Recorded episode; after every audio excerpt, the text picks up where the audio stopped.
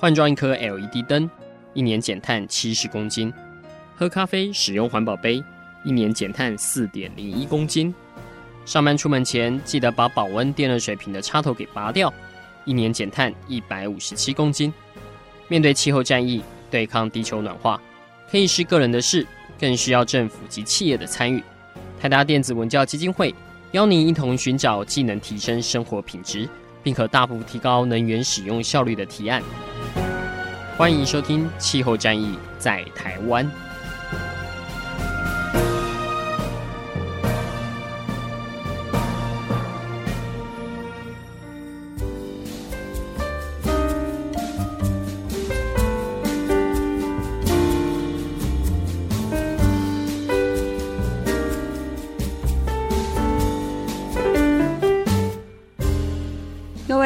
大家好，欢迎收听《气候战役在台湾》，我是今天的主持人台达基金会的资荣。每一次提到电不够用的议题啊，大家的第一个反应是要怎么去增加发电量。那这时候呢，绿能跟核能可能就会开始吵个不停。但是我们今天呢，不是要来探讨哪一种发电方式比较好，而是聊聊怎么样改善台湾使用电力的方式，有可能才是解决问题的关键。很荣幸今天邀请到两位用电的专家，工研院产业学院执行长周银君周小姐，那工研院电网办公室副主任王仁谦王先生，来跟各位聊聊最近成立的电网学校。首先呢，请两位来宾跟各位听众打声招呼。各位听众，大家好，我是工研院产业学院周怡君。哎，各位听众，大家好，我是工研院绿能呃与环境研究所的王仁谦，同时也兼电网管理跟现代化策略办公室的副主任。好，欢迎这两位就是很难得的用电专家来到我们的节目中哦。那我想要先分享一句有意思的话，就是在呃电网学校发起的时候呢，呃工研院院长刘文雄曾经说过，台湾缺电就像一个人缺钱一样，都不是供给的问题，而是要怎么使用。这好像也是电网学校成立的宗旨哦。那我们呢就先请就是呃任谦这边来帮我们分析一下，其实现在台湾电网遇到哪一些问题？需要迫切被解决的。好，呃，现在的因为环境的关系哈，所以二氧化碳减量其实是一个呃迫在眉梢必须解决的问题。那么传统的电厂呢，其实是火力电厂会排放很多的呃二氧化碳，那特别是燃煤等等哈天然气的。那未来呢，我们希望是用没有排碳的绿能啊，那比如说风力或者太阳光，但是这些电呢，它有它的间歇性，跟传统的燃煤、燃气的厂不一样。那这是第一个不一样的地方。第二个不一样的地方是，这些再生能源的电厂其实它是比较分散性的啊，不同地方啊有太阳或者适合放太阳光电板，或者适合插风机，它那个地方就有电，不像现在电厂集中式的。所以最基于这两个最基本的呃不同，所以未来的电网呢，它会是一个分散式的供给。还需要有智慧式的管理，因为白天有太阳光有电，那有风的时候有电，没有的时候要怎么办？好，那所以这个就是一个智慧电网，需要加强管理它，需要加强它现代化的一个最基本的原因。那也就是说，我们未来的电其实。呃，会需要更智慧的去用它，更智慧的去运用它的呃资源，那这就是成立的一个原因。好，那呃，刚刚提到就是再生能源的挹注对于未来的电力使用是一个要去发展的方向，但是其实台湾现在的呃电力的硬体是不是也赶不上就是时代上面的需求？哎，其实这是一个全球的一个趋势啊。那大概在呃三十年、四十年以前，一直到现在。呃，大部分国家的电力都是传统稳定的燃煤或者是核能或者水电这种基载，所以不会有那么大面临不稳定性，好或者区域产生啊区域使用的这样子的个问题，所以这是一个全球的一个趋势，不仅仅是我们台湾哈。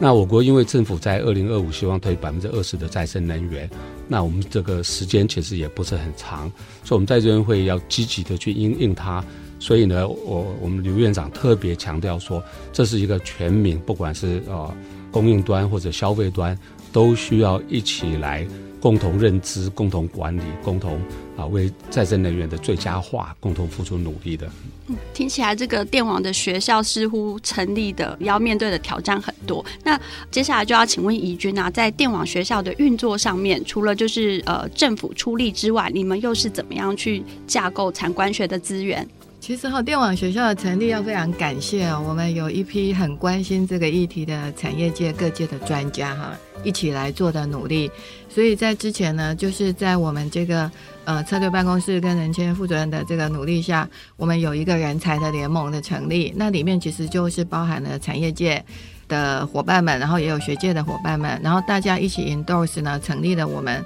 一个联盟之后呢，在一起捐助了非常多的奖学金哦，希望能够鼓励学生来学习。那当然，在这个同时呢，我们也很有幸的，就是去架构了一个这个所谓的电网学校。那里面当然主要是要针对说，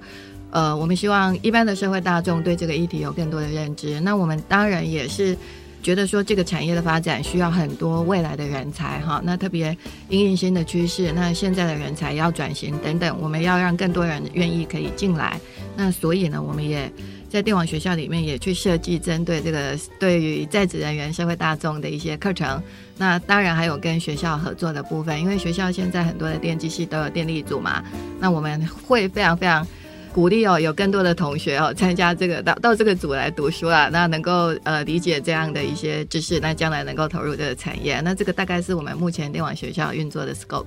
好，那刚刚其实有提到一个问题，就是人力的部分啊。那其实现在学校里面的电机系呢，大家可能第一志愿就是在某几个就是品牌大厂啊，但是其实电网这边其实是需要非常多元的人才，但大部分的人力好像都是集中在台电端，就是中大型的系统。但是其实相对的企业或者是建筑里面，它其实也需要就是电力管理的这样的技能。我刚刚有跟就是人间分享过，比如说以呃我们自己。捐建的绿建筑为例呀、我们时常就是在捐建再生能源系统或是储能系统之后，我们要多花一些心思去教育学校里面他在管理这件事情，比如说总务人员甚至电机人员，让他们可以熟悉这一些新的设备。那我相信这个应该也都会是呃未来电网学校这边希望可以培养大家的一个主要的职能吧。对，呃，我们在看人才哦，一个是说。呃，属于电业这个部分的这个所谓的供给这一整段的厂商有很多的人才需求，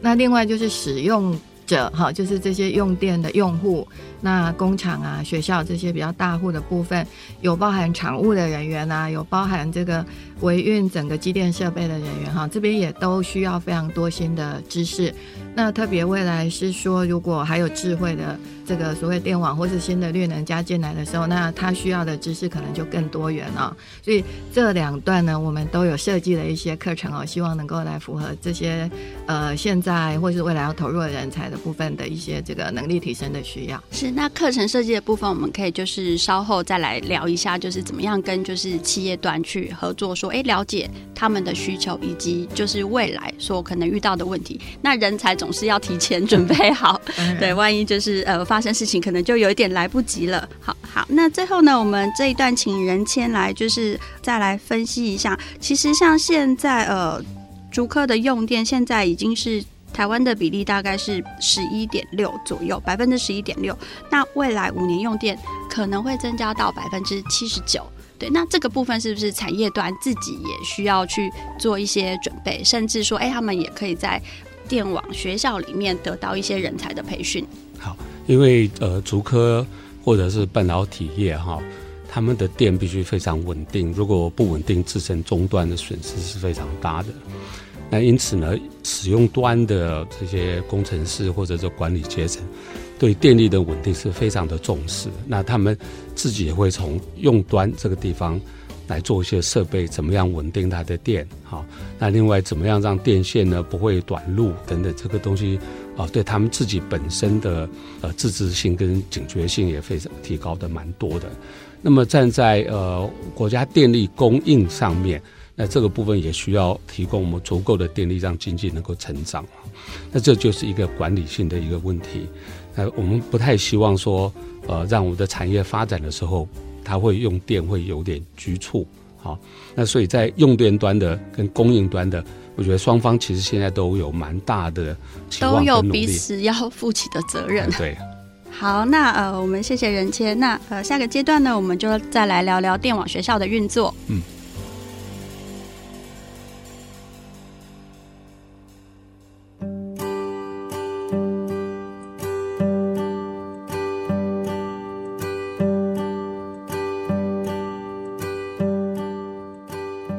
欢迎收听气候战役在台湾。今天呢，很荣幸邀请到两位用电的专家，工研院的怡君跟任谦来跟我们分享呃电网学校。那呃，我们刚刚也其实也聊得蛮开心的哦，就是其实现在电网学校成立之后，那当然是希望各方的人才可以踊跃的加入嘛。那我有个问题，是不是就是我们可以邀请就是政府单位先去开始做这件事情嘛？因为政府单位的用电量其实也是要被管控的。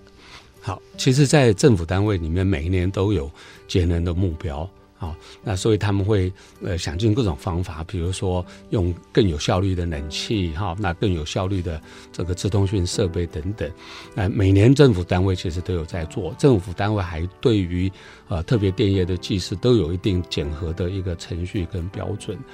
那此外呢，对于呃能源的节约啊，节能一个 percent，或者是说对于再生能源的提高，对于绿色凭证这些绿电的凭证，其实都有一些期待、鼓励或者说要求哈。那特别是耗电设备都有节能标章，所以这个政府其实做得非常的久。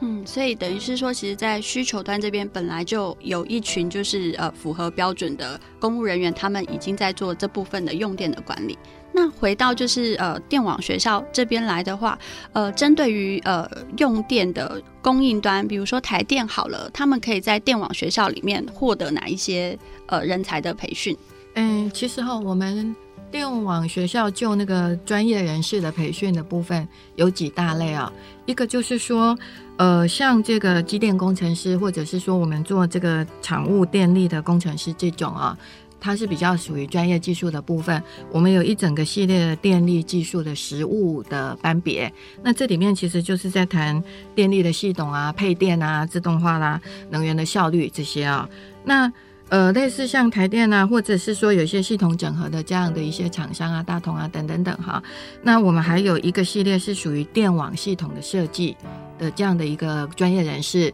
呃，适合上的课哦。那这里面就包含，比如说智慧电网的分析啦，然后智慧电网怎么样去设计啦，有些实务规划的部分。那当然，这样的课其实就比较是属于电力系统的工程师或是设计师来上的。那其实后面我们还会再谈到说，也许这个。王副主任会补充，就是我们还电业越来会有越多的绿能啊，会有自由化的部分。那针对这个部分，我们就会产生更多的商业模式啊，然后也许说要更多的这个经济的计算啊，所以这边又会产生一大堆不一样的人才哦。所以我们另外还有一个部分是属于类似像这样未来比较新的。呃，比如说是呃商业模式啦，或是说新的制度啦，哈，这样的一种经理人的这样的一个训练班。那主要我们大家来看，未来比较是这三大类的人才会比较需要，所以我们就先从这三个部分来着手。呃，那有没有一个比较阶段性的目标呢？比如说我知道可能四月底就要开始开课了。对，我们四月二十六号有一个比较，就是说针对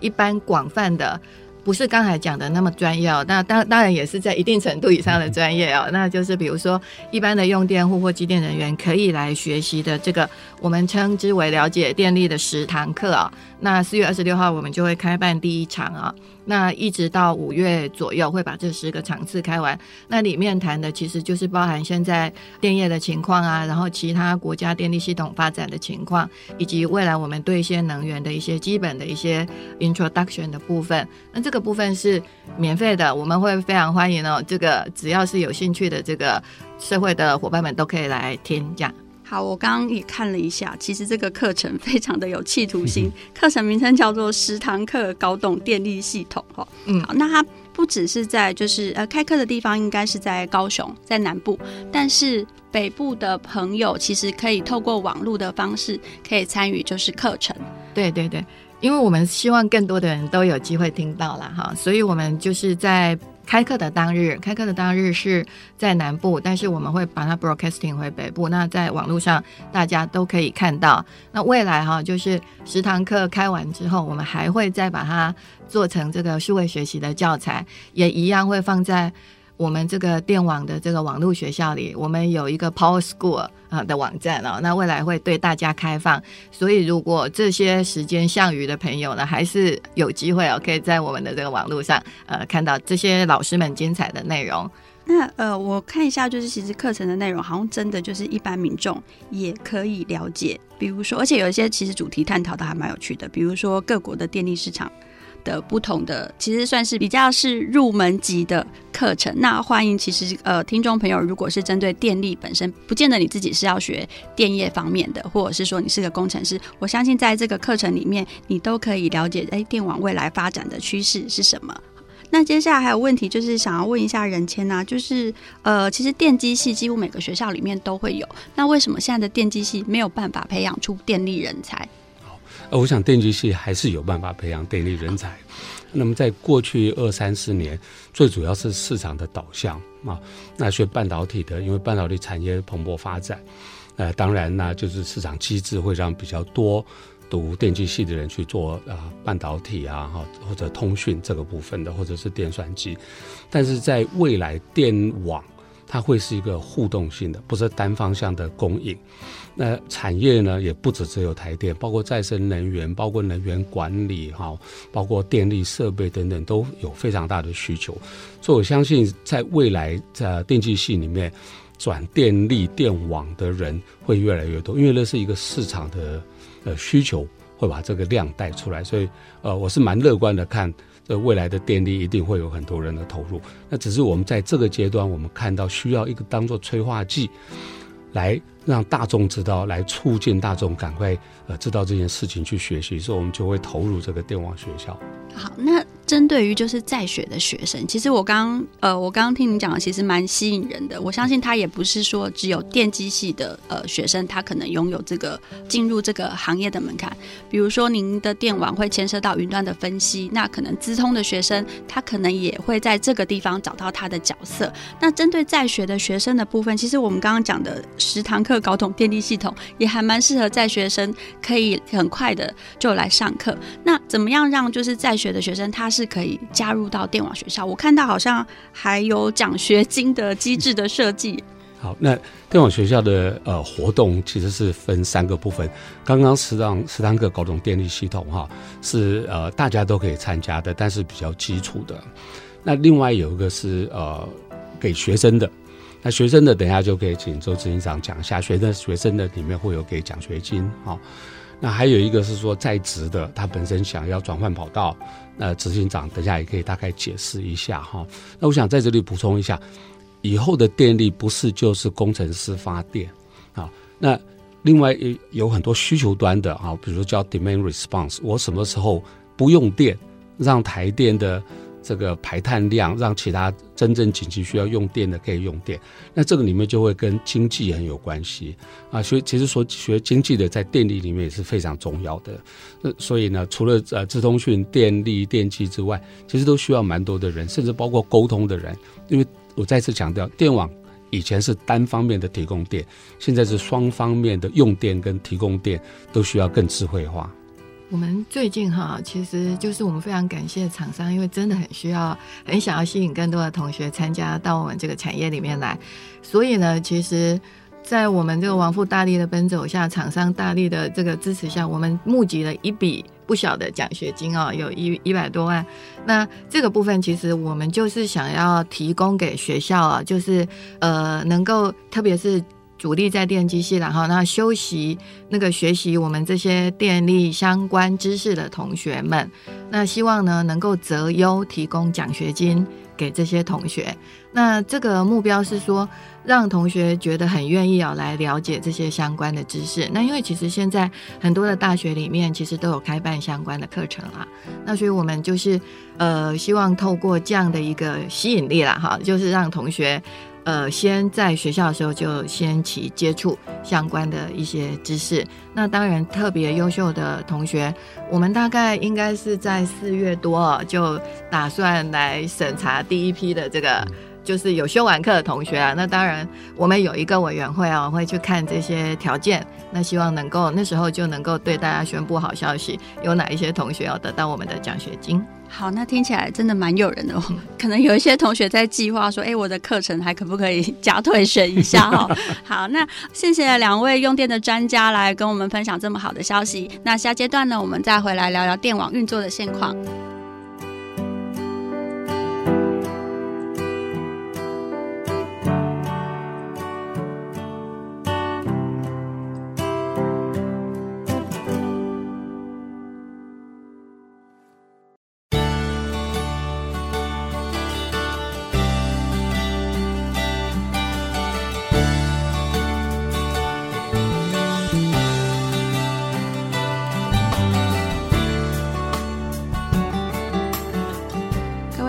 朋友，欢迎回到《气候战役在台湾》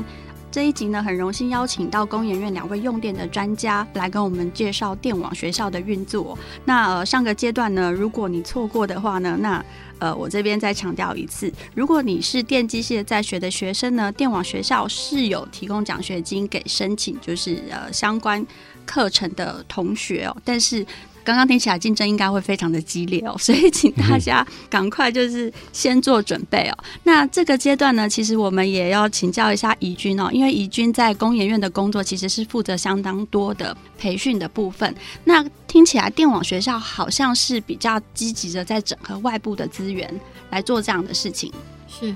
其实哈，我们整合了应该是说国内外了哈，那特别是台湾这边。就在这个领域哦，就是一时之选的老师哈，我们真的都非常的感谢他们愿意来电网学校授课哦。像我们刚才谈到的对社会大众的那个十堂课，搞懂电力哦，我们就有从德州大学回来的这个李伟仁李教授啊，那还有我们中山大学的卢展南卢教授，他们都是在这个领域哦，其实最最。只要是讲出他们的大名哦，大家都觉得哇，好厉害这样的一个人物哦！我们真的很感谢他们会来啊。那其实除了这个之外哦，像我们在一些很实物的课程方面哦，其实像台电啊等等。呃，因为我们最多的专家都在台电啊，所以其实台电那边的老师们啊，那有几位处长们，其实他们也都来担任我们课程的这个呃老师哦，像我们的这个吴建中吴副处长啊，然后呃来跟我们分享哦，他们在这个领域的实务经验哦。那所以其实怎么讲呢？就是说。最好的老师哈，就可以教出最好的学生哈，这是我们我们的相信啦。而且其实工研院来做这件事的话，我们还希望说课程的走向比较实务一点，就是说能够。贴近这个产业真实的现况，那学校当然会补充非常多这个呃原本就有的基本知识，可是，在工作的现场跟这个实际产业的现场，会有很多那个我们台语叫做“妹妹嘎嘎”了哈。那这个大概要有经验的人才能够传授给大家，所以大概我们的课程啊，还有一大段的特色，就是希望能够把很多实物现场的经验呢，在课程上能够带出来。给来参加受训的学员们，我相信这一些就是来上课的老老师们，应该对于就是电网学校都有一份使命感哦。尤其是我看台电这边，真的就是在呃电力系统上面有非常多经验的呃一个先驱者来帮大家授课。那但是我知道台电他们其实原本自己就有一套上课的系统，是在培养就是呃台电自己端。这边来可能是从就是呃去了解就是电力系统，甚至从现场的维修啊，然后到呃后端的管理。那这个部分的话，课程这边是也跟台电做了取经吗？还是说两边就是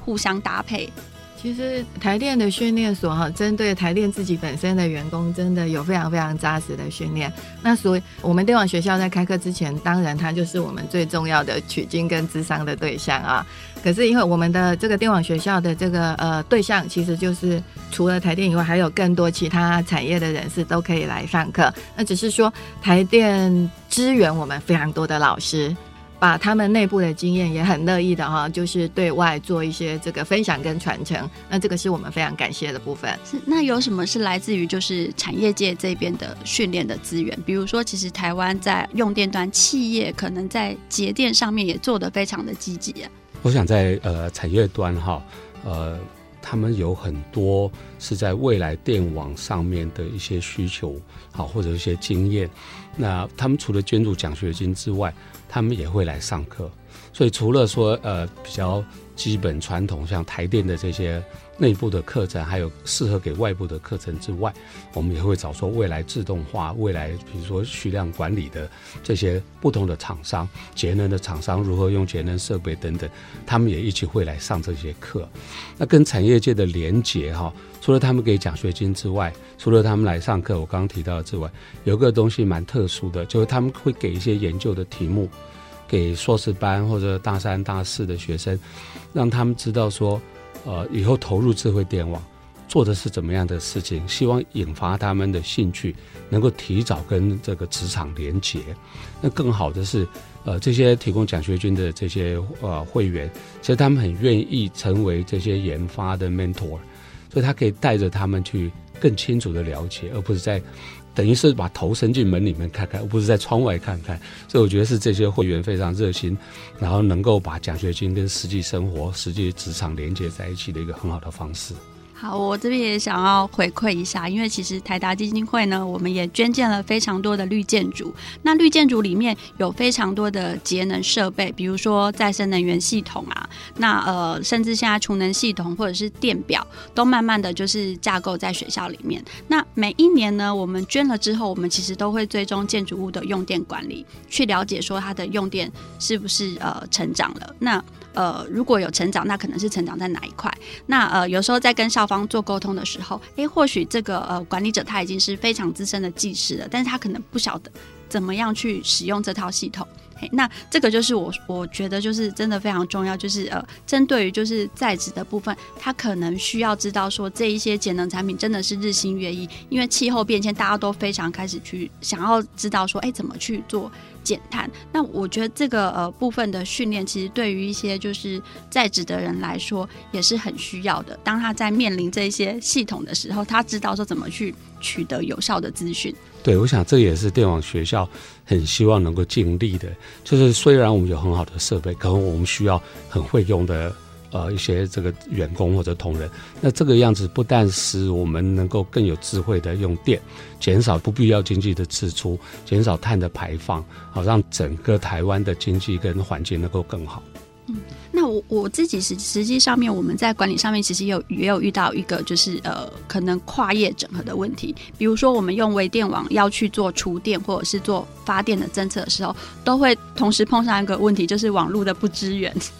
对，是这是这可能就是在呃未来网通甚至它的产品啊产品本身可能有改善的空间，必须要呃更多的弹性去针对这个用电的习惯去做设计。嗯那另外一端其实真的就是网络通讯协定这边也是很实际的，在呃网络工程师这边他可以去发展的，我认为也是管理上面很重要的一块，因为其实所有的系统现在大家都是在网络上面去做对话。对，特别在这个领域哈，能源直通讯是一个未来智慧电网的重要的一个部分，所以呢，不管是智慧家电啊，或者是能源这个智慧电表。你们跟所有家电之间的通讯等等，啊，这个都是一个非常重要的领域。我想在我们这个呃电网的学校里面也会包括这一块，而且以后这样子的工作机会也会逐渐的增加。好，那我相信其实听众朋友听到这一集应该会觉得哇，如果说呃未来想要就是职业上面有不同的发展，你大概就现在已经开始在报名电网学校了哈。那另外就是在学的学生，真的你是念了电机或者是刚刚我们提到的很重要的角色，呃，网络通讯这一块，其实在电网学校里面也有很多就是未来可能会发展的一些职业技能，请大家不要错过。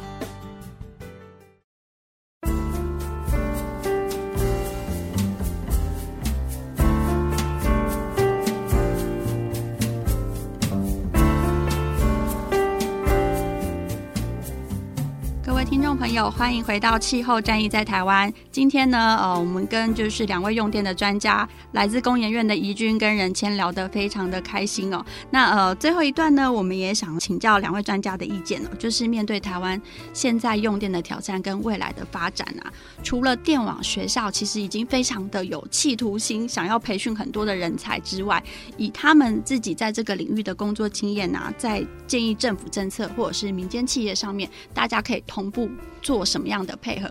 因为刚刚其实仁谦一直提到一个很重要的观念，我觉得就是也要，就是听众朋友真的就是应该也要，就是大家一起同步吸收，就是呃，用电端其实不只是台电的责任啦，就是供需者其实都有责任，让因为大家在一个就是网络的时代里面，这样子它运作的才会更好。好，我想呃，刚刚有提过，在过去电力是单纯的供应。那使用端呢，其实不必呃烦恼太多，但是未来气候变迁的关系，我们需要更多的绿能。那绿能的特色就是它有间歇性，它是分散性的哈。那所以呢，呃，只要有愿意投入提供绿能的，不管是风力啊、太阳光电啊、地热，他们都可以成为某一个形式的电力公司啊，那提供电源。那这个呢，会是大家的一些机会啊，也是一个以后很多这个学生能够出来就业的一个机会。那在于使用端，那特别是像在台湾的夏天的下午两点的时候，一两点时候用电非常非常的多。那我们怎么样智慧的使用电，而不要在那个时候有个很高的尖峰？好，那把一些其他离峰的时候，呃，挪到那个地方去用，这也是一个使用端一个非常重要的事情。那能源效率也是一个事情。如果说我今天买了个冰箱，好，或者冷气，能源效率能够设很高的话。那不但节省我自己的电费，而且让全球气候变迁能够降低，那这是一个双赢的方式。所以我想，未来如果人类要走向永续，那特别我们台湾经济又要成长，那在这个互动式的能源供应跟使用上面是非常重要的课题。好，我刚刚也想到一个情境哦，其实呃，未来大家不只是用电者，也有可能是发电者。比如说呃，我们自己在管理的那玛夏明全国小，它其实基本上太阳能发的电几乎就等于它一整年用的电。但是在这个其中，是它自己本身是一个微电网，当山上的电力台电中断的时候，它可以自给自足。但是呢，呃，当它连上市电的时候，它可以把自己发的电再重新。回馈到市电的电网里面哦。我说的虽然很简单，但是其实是有难度的。那这个部分其实就是在我们刚刚节目里面谈的技术上面，系统能不能支持，还有就是呃网络的部分、云端的部分怎么去做运作。好，那呃接下来呢，就请教一下怡君，您觉得就是呃在整个大趋势方面，除了电网学校自己本身在培养人才，那企业端或者是政府端，他们可以怎么样更积极的来配合这件事情？其实哈，从整个国家的这个产业跟人才的这个发展的角度啊，政府各个单位一直投入很多资源在协助，甚至节电的呃人才的培训，其实也非常的多，非常非常的多。那我相信哦，各位都有一个感觉，其实我们现在的小朋友从很小就被开始做这样的教育啊。那我想这个是一关一关的啊，就是说从国中、国小一直到高中，一关一关上来，当大家。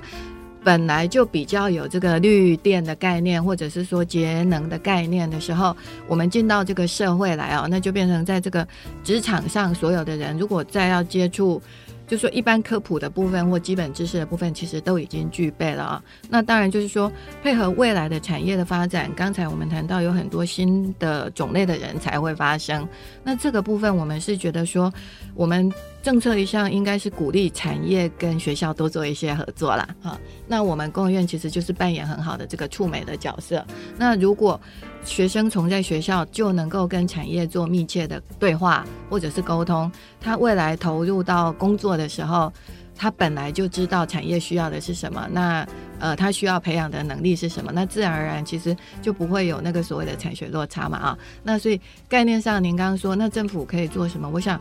大概就是从学校这边尽量的去鼓励他们跟产业接触啦。那从产业的角度也去鼓励产业多跟学校接触，把这个洞把它补起来。我想这个大概就是目前政府做了很多的事情了。好，那这个其实我也想要贡献一下我最近的工作的经验哦，因为我们最近在呃纳马夏民权国小里面去装了新的微电网的系统，那在测试当中，那因为就是呃。有时候因为山上的网络的并不是那么稳定，所以有一些资讯可能必须要现地的人才有办法去处理跟解决。那我们台北的工程师，他们作业的方式其实就是请学校里面的老师或者是原住民校工。那这当然前端其实我们也训练他们，哎，怎么去帮我们关机器，然后取得就是必要的资讯。那我我觉得其实呃，未来如果说可能网络。品质再好一点，可能有一些问题其实是是可以透过这样的方式解决。但是我们的呃，以企业的角色，其实我们不希望说只有自己懂这件事情，就是透过跟学校互动的过程当中，我们也也希望就是学校也有就是相对应的资源投入到里面来哈。因为这样子呃，如果说呃学校是以再生能源发电为主的话，它的再生能源的系统其实架设之后，它更需要被管理，才能延长它的使用的寿命，甚至是提升它的能源效益。好，那这个是我觉得说，哎，好像，呃，政府其实已经带头做这件事情。那工研院扮演的触媒，那企业端有这样的资源愿意投入的时候，其实大家可能更需要就是有决心哦，就是一起来促成这件事情。那呃，接着呢，我再请那个仁谦来这边来聊一聊哦，就是这次的合作里面呢、在邀请学校或是在讨论整个课程架构的时候，有没有哪一些就是呃，可能大家互相觉得哎都很重要，但是会觉得说哎好像呃必须要先做一些取舍的部分。好，我想呃，在这个形成电网学校跟这个百万奖学金的过程里面，有一个东西是大家非常有共识。就是未来智慧电网跟管理现代化的这些人才非常的缺，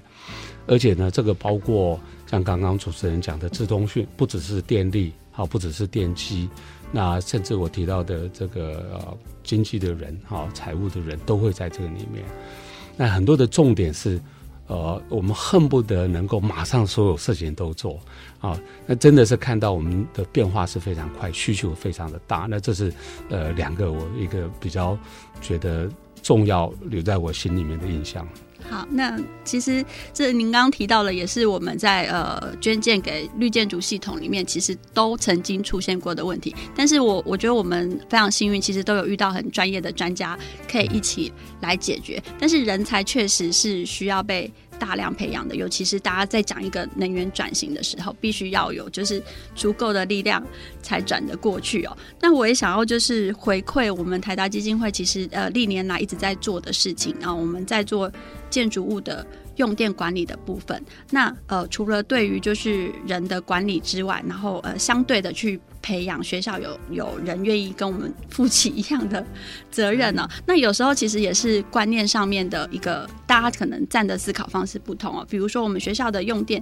其实是不大的，因为它本身设计就是非常节能的。那当我们在做这个微电网系统的时候，其实在设计的工程师上面也会觉得说，它已经是很节能了，好像不需要再帮他做什么事情。对，但是我们就还是觉得说，哎，我们应该可以让他可以呃。因为其实也是一个好处，因为用用电量小，但是它就可能投入一些资源，它就可以是一个很好的示范的场域哦。那在这个工作的过程当中，我们也观察到说，哎，其实有一些问题是工程师在暗场里面也会遇到的，但是他在这个小模型的试验上面，呃。讲实际一点，比如说学校六日是不用电的，所以就可以停电工作。但是他们在大案场的时候，可能没有那样子的时间弹性，是可以跟你说，哎、我六日呃，我们就不需要，就是工厂关起来，那你可以在里面尽情的测试。没有，但是反而他们在这个学校的这个呃情境的测试上面，找到了另外一个可以解决的方案哦。那我觉得这个也是大家可以先从比较小的。小的 base 上面来开始去做实作，那慢慢的去扩大这个场域，可能对于课堂上面的一个设计上面来说，大家会更有成就感，而且也可以让就是专家的经验更容易被传承。对，这方面我非常同意哈，特别是在学校里面，或许看起来经济效益不是比工厂大，但是对学生的教育，对于他未来一辈子长大以后，他工作上面对于节能、智慧能源管理。这个的效益是非常非常的大，所以我觉得这是一件非常好的事情。那另外也是它本身也肩负了呃能源的供应，所以它是一个 prosumer、producer and consumer。那这个观念就是正好符合智慧电网未来化的一个趋势。其实我觉得主持人刚刚讲的，其实就是我们这个领域里面哦，它整合了非常多地方的知识。所以如果在学习的过程当中，有具体的实物的案例可以看，那或者说大家可以真的到现场去看到的话，那其实学习的效果会更好。所以其实我们大概也课程当中准备了很多真实的案例哦。那我们也甚至准准备把同学带到这个发生的现场哦，去做实际的学习。我想这个对于哦整个学习的经验跟这个学习的成效都会有蛮大的帮助。好，我们谢谢两位专家今天精彩的分享。那呃，时间很快也到了尾声了，我们也提醒各位听众朋友，呃，如果您对电网有兴趣的话呢，您可以上网报名电网学校。如果你是在学生的话呢，请你一定要把握可以拿奖学金的机会。好，那我们也请两位专家跟各位听众说声再见。好，祝各位身体健康，事业顺利，谢谢。欢迎大家来电网学校报名哦，拜拜，谢谢大家。